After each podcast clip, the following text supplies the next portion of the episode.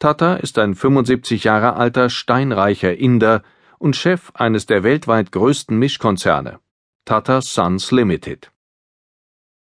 Etwa 425.000 Menschen arbeiten für ihn in rund 100 Firmen, verarbeiten Eisen und Stahl, betreiben Hotels, bauen Lkw und Lokomotiven, erzeugen Strom, ernten und verpacken Tee, stellen Software her und vieles, vieles mehr.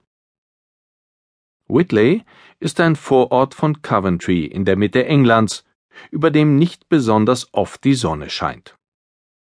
Mit einem Ibis-Hotel, einem großen Park und einigen kleinen Läden an den Hauptstraßen. Wenig aufregend. Wären da nicht die Autos? Große, schnelle, teure Luxuskarossen. Ratan Tata kommt hierher, um sich Entwürfe für die Luxusmarke Jaguar anzuschauen.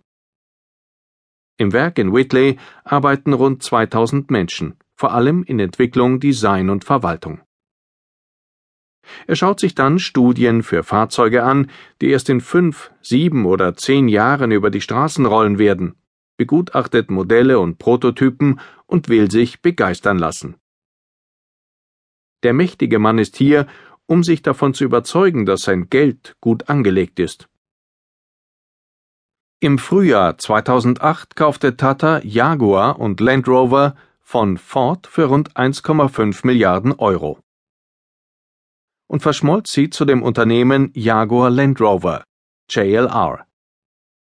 Nie zuvor hatte ein Autohersteller aus einem Schwellenland zwei berühmte Luxusmarken der alten Welt übernommen. Für ihren Glanz ist in erster Linie Ian Callum zuständig, seit 1999 Designchef von Jaguar. Im Forschungszentrum hat er ein funktionales, schmuckloses Büro.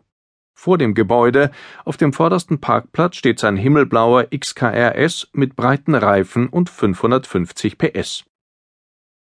Auffällig, bis hin zum Motorengeräusch, sagt Callum und lächelt.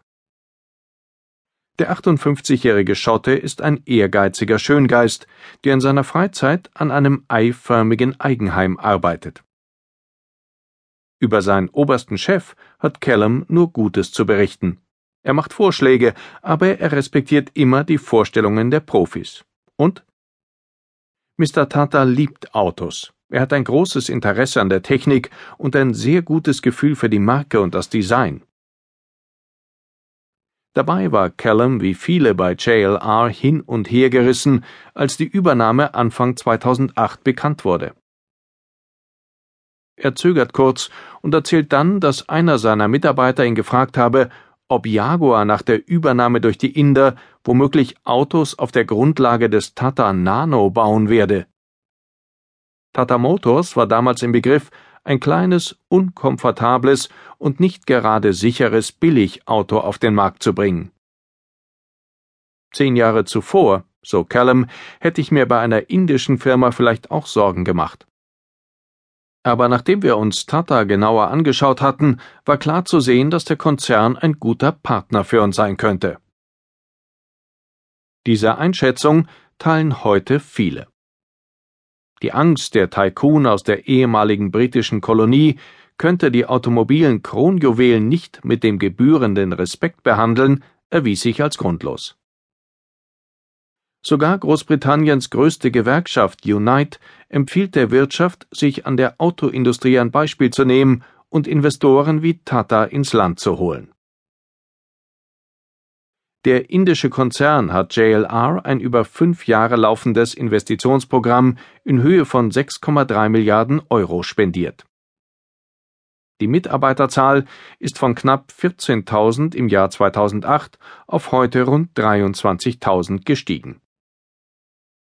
Der Absatz von Land Rover und Jaguar nahm in den vergangenen Jahren um rund 50 Prozent auf 305.000 im Geschäftsjahr 2011-2012 zu. JLR ist profitabel und machte allein in diesem Zeitraum bei einem Umsatz von 16,8 Milliarden Euro einen Gewinn von 1,84 Milliarden Euro. Für den Erfolg gibt es mehrere Gründe.